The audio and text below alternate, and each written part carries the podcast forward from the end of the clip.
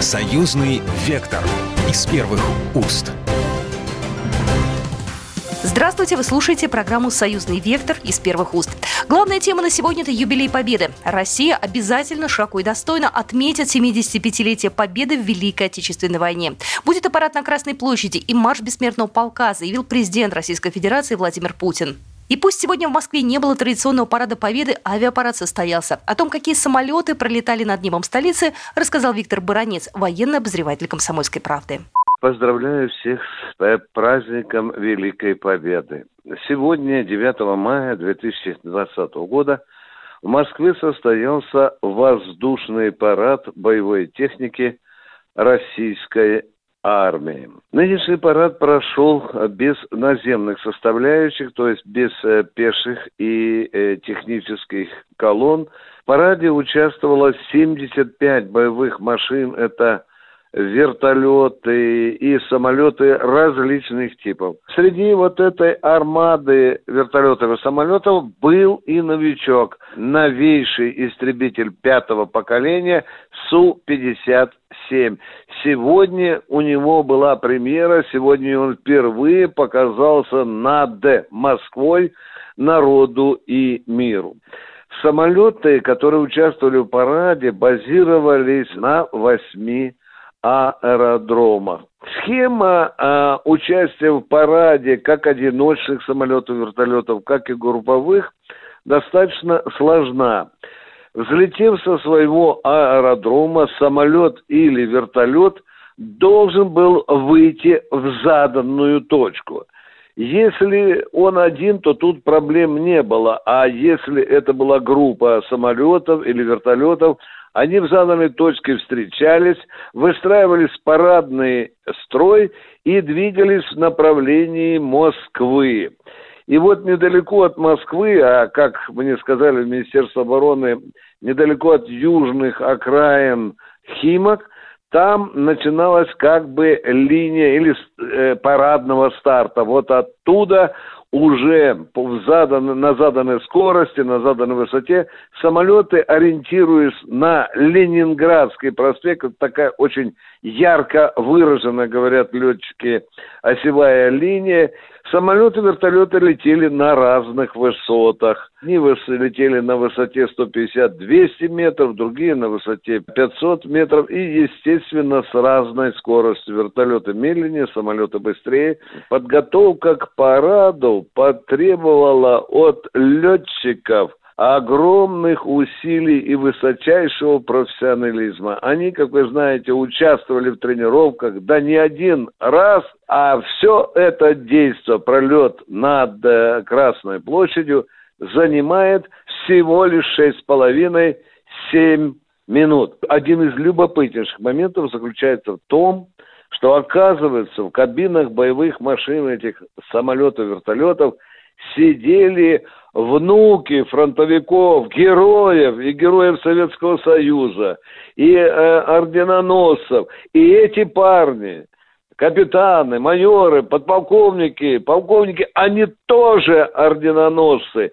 И мне кажется, что вот как раз на параде Победы одним из главных назначений, которое является воздать должное и победе, и победителям, как раз, мне кажется, вот такая преемственность, она тоже демонстрировалась в ходе парада. Мне остается только поздравить всех и россиян, и белорусов, и ветеранов войны, которые живут сейчас на Украине и в других республиках со священным праздником Победы. С праздником, дорогие друзья!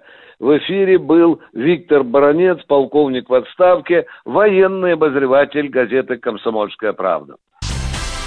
Военный парад к 75-летию Победы в Великой Отечественной войне, который прошел в Минске, стал единственным на постсоветском пространстве. Трагедия белорусского народа, который вынес на плечах титанический груз потери в разрушении самой жестокой войны 20 века, несоизмеримо ни с какими трудностями сегодняшнего дня. Об этом президент Беларуси Александр Лукашенко заявил на военном параде в честь 75-й годовщины победы советского народа в Великой Отечественной войне, передает Белта. Сегодня мы чтим подвиг наших отцов и дедов. Их путь к победе был омыт слезами матерей, жен и детей, пропитан кровью. павших в боях товарищей и мирных жителей, овеян пеплом сожженных врагом деревень. Мы преклоняемся перед подвигом всех жителей Советского Союза, бойцов движения сопротивления Европы, наших союзников США, Англии и Китая.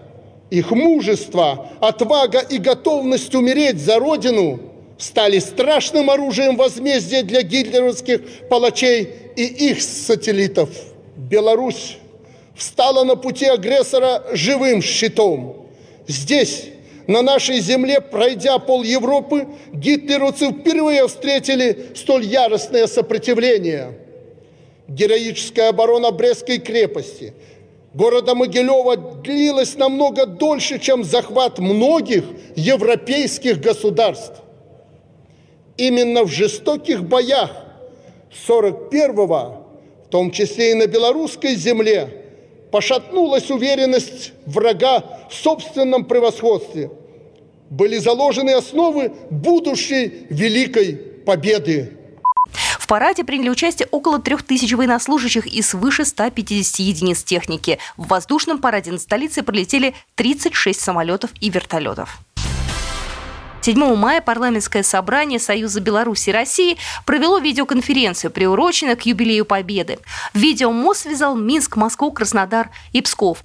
Участниками видеомоста в Минске стали председатель постоянной комиссии Палаты представителей по образованию, культуре и науке Игорь Марзалюк, председатель постоянной комиссии Палаты представителей по здравоохранению, физической культуре, семейной и молодежной политике Людмила Макарина-Кибак, член этой же парламентской комиссии Павел Михалюк, председатель молодежной палаты Палаты при парламентском собрании Союза Беларуси и России Александр Лукьянов, его заместитель Егор Макаревич. В студиях в Москве, Краснодаре и Пскове собрались российские парламентарии и молодежные активисты. Также в видеоконференции приняли активное участие члены молодежной палаты при парламентском собрании из других городов Беларуси, России, из Витебска, Гродно, Могилева, Хойникова, Смоленска, Калининграда и Брянска. Инициаторами этого видеомоста выступила молодежь. Председатель молодежной палаты при парламентском собрании Союза Беларуси и России Александр Лукьянов рассказал о том, как удалось его организовать. Мы являлись, в принципе, инициатором проведения данной видеоконференции – и мы, конечно, благодарны депутатам парламентского собрания в лице Елены Владимировны Афанасьевой и Людмилы Эдуардовны Макариной Кибак, что они оказали нам содействие, поддержали. Вот у нас э, такие замечательные площадки получились э, базовые, э, это РИА Новости э, и э, Белпресс-центр. Очень рады, что подключились и откликнулись регионы. Э, важно, что это Э, не только значит, депутаты федерального, республиканского уровня, были и простые школьники, студенты, которые значит, также занимают активную э, позицию э, не только в деле там, продвижения молодежной политики в наших странах, но и вот в частности по сохранению памяти о Великой Отечественной войне, о победе, Одним из важных проектов 2020 года для молодежи России и Беларуси является проект «Цифровая звезда». Александр Лукьянов рассказал о том, как задумался проект и как он будет развиваться дальше. Проект э, мы э, планировали и создавали как раз-таки э, с юбилейной даты к 75-летию победы в Великой Отечественной войне. Мы видим как быстро начали подхватывать регионы, когда каждый активно из членов молодежной палаты начал развивать и разворачивать этот проект э, у себя. А уже э, были озвучены цифры, что вот буквально менее чем за два месяца у нас уже около более 280 оцифрованных памятников, из них 121 уже прошел валидацию, они находятся в базе.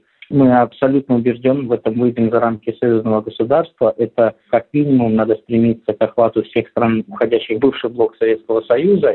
Александр Лукьянов был только что у нас в эфире, председатель молодежной палаты при парламентском собрании Союза Беларуси и России.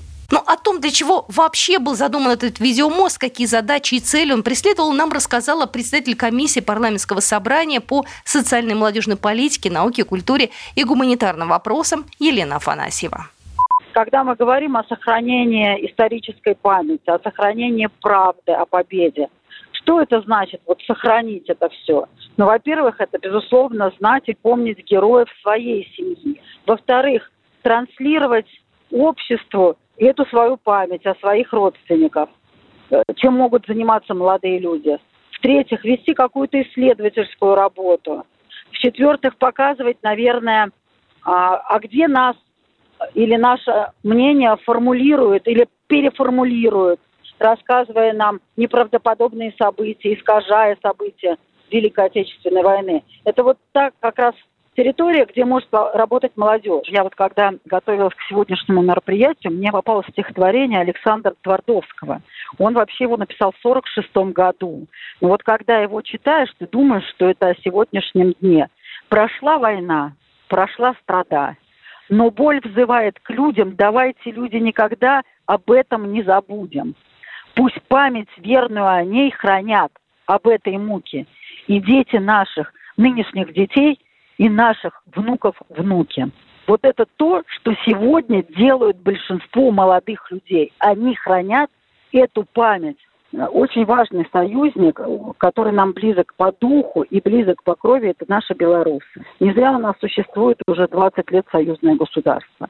И вот, например, у нас на полях нашего союзного государства тоже существует несколько проектов, которые финансируются из бюджета союзного государства – и депутаты России и Беларуси непосредственно принимают участие в том, чтобы эти деньги, как говорится, выявить и правильно их пустить на, на проекты. Вы слушаете программу «Союзный вектор» из первых уст, а мы продолжим наш эфир буквально через пару минут. «Союзный вектор» из первых уст. «Союзный вектор» из первых уст. Вы слушаете программу «Союзный вектор» из первых уст. Я Екатерина Шевцова. Юбилей Победы – это знаковая дата для россиян и белорусов. Вышел в свет фотоальбом экспонатов военно-исторических музеев России и Беларуси. Уникальный фотоальбом выпустили по инициативе Российского посольства при поддержке Постоянного комитета Союзного государства. Издание презентовали на круглом столе под названием «Память общей победы». На страницах эксклюзивные экспонаты из фондов шести военно-исторических музеев обеих стран, а также краткая информация о каждом из них. К презентации книги из Москвы с помощью видеосвязи присоединился госсекретарь Союзного государства Григорий Рапота.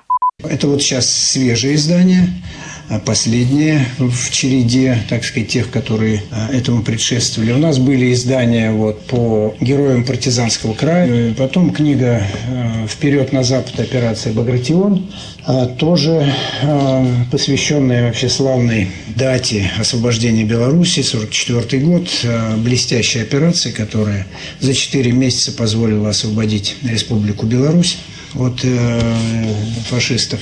Здесь огромный вклад и э, посольства Российской Федерации, вот, и Дмитрий Федорович, он такой энтузиаст был с самого начала издания э, вот это издание этой книги, как, впрочем, и других акций, посвященной 75-летию со дня победы в Великой Отечественной войне. Один из инициаторов издания этого альбома Дмитрий Мезенцев, посол Российской Федерации в Республике Беларусь. Вот не всегда выставляются в экспозициях музеев.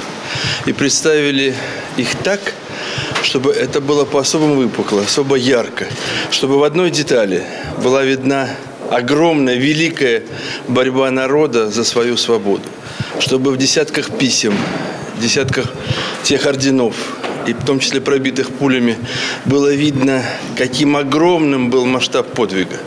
Осознать это, даже имея в руках эту книгу, очень трудно не осознавать нельзя. И этот альбом производит впечатлениями. Своими эмоциями поделился Александр Корлюкевич, министр информации Республики Беларусь. Каждая страница, каждый разворот этой книги просто впечатляет. Здесь рассказ и о танках, и о «Катюше», и о гимнастерках, которые остались от защитников Брестской крепости или других э, боев это уже пятая книга, выпущенная за последние полтора года при поддержке Постоянного комитета Союзного государства. И готовится к выпуску еще две, посвященные ржевским событиям Великой Отечественной войне.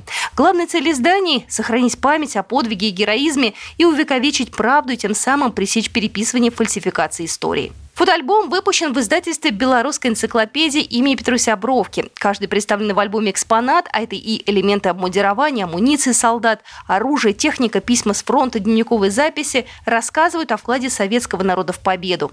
Ольга Ванина, директор издательства «Белорусской энциклопедии» имени Петруся Бровки, рассказала о том, как готовилось это издание. Эта книга подготовлена а, при поддержке Постоянного комитета союзного государства и по инициативе лично посла Российской Федерации Беларусь Дмитрия Мезенцева. Это уже восьмая книга за последние пять лет. Издавались книги э, о ветке истории старо старообрядчества, о Франциске Скорыне, человеке мира, об истории белорусов Москвы. И вот к Европейским играм э, была книга, посвященная Минску и его достопримечательностям, как такой путеводитель для гостей, в том числе э, из России. Все проекты очень интересные, яркие, красивые, достойные. Все представляют э, так или иначе обе стороны, белорусскую и российскую. Ольга Владимировна, подскажите, пожалуйста, кто и по какому принципу отбирал материал для вот этого самого издания? А, в этом издании представлены а, уникальные экспонаты из фондов шести главных военно-исторических музеев Беларуси и России три музея из России, Музей Победы в Москве, Государственный историко-мемориальный музей-заповедник «Сталинградская битва» и Севастопольский военно-исторический музей-заповедник.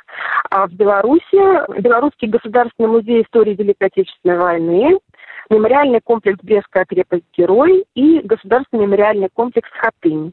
Соответственно, э, директора этих музеев вошли в состав э, научно-редакционной коллегии, и они отвечали за выбор экспонатов, потому что, ну, кому как не представителям музеев э, владеть этой информацией. в каждом музее ведется а помимо экспозиционной деятельности, научно-исследовательская. Каждый экспонат – это целая история, начиная с того, каким образом он попал в музей, ну и затем э, вот все, что с ним связано. Как раз музеи осуществляли вот этот выбор и предоставили в итоге нам истории 100 уникальных эксклюзивных экспонатов, а, за каждым из которых э, какая-то деталь, какая-то история, связанная с Великой Отечественной войной. Ольга Владимировна, для кого эта книга? Как говорится, читательский адрес и целевая аудитория. А, наше издательство «Белорусская энциклопедия», можно сказать, специализируется на выпуске книг о военной истории. Эта книга отличается от остальных. Она такая более праздничная, более нарядная, более презентационная, в отличие от других, в которых вот какие-то исторические подробности рассказываются, где много, вот, может быть, и горе описывается. У нас есть книга, например, о сожженных деревнях, о различных местах массовой гибели, захоронения людей. Это такие книги, э, они очень важны и должны быть, конечно же, выпущены и представлены в доступе в публичном. Но, допустим, если хочется царить что-то на праздник ветерана книга, она гораздо больше подходит, потому что она ярко-красочно оформлена. И истории, в общем-то, выбраны скорее позитивные. Вот несмотря на ту горечь какую-то и ту печать э, войны, которую они так или иначе несут, э, в то же время у них хороший конец, потому что, например, там вот есть пуля, которая э, попала в человека, но поскольку у него в кармане лежали другие пули, э, вот этот удар был смягчен, и человек остался жив.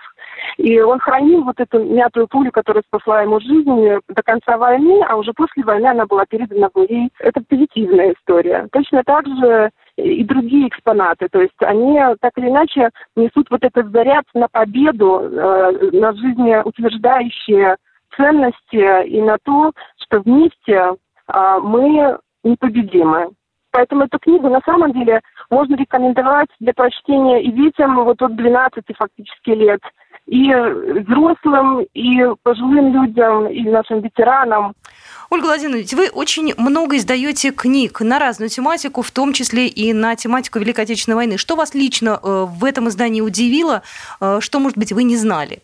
Здесь каждая история сама по себе э, уникальна, то есть их трудно сравнивать, и они вот э, как такая мозаика, может быть, можно сказать, они складывают вот из маленьких деталек одну общую картину и показывают очень разносторонне, потому что э, здесь представлен, например, легендарный танк Т-34, который называют боевой машиной победы, и в то же время медаль за отвагу и удостоверение ней народного артиста СССР э, в годы войны гвардии младшего сержанта Иннокентия Михайловича Смоктуновского. Есть, например, э, уникальные подлинные чемоданчик для предметов личной гигиены маршала Жукова и его сапоги, в которых он принимал парад победы в Москве 24 июня 1945 года.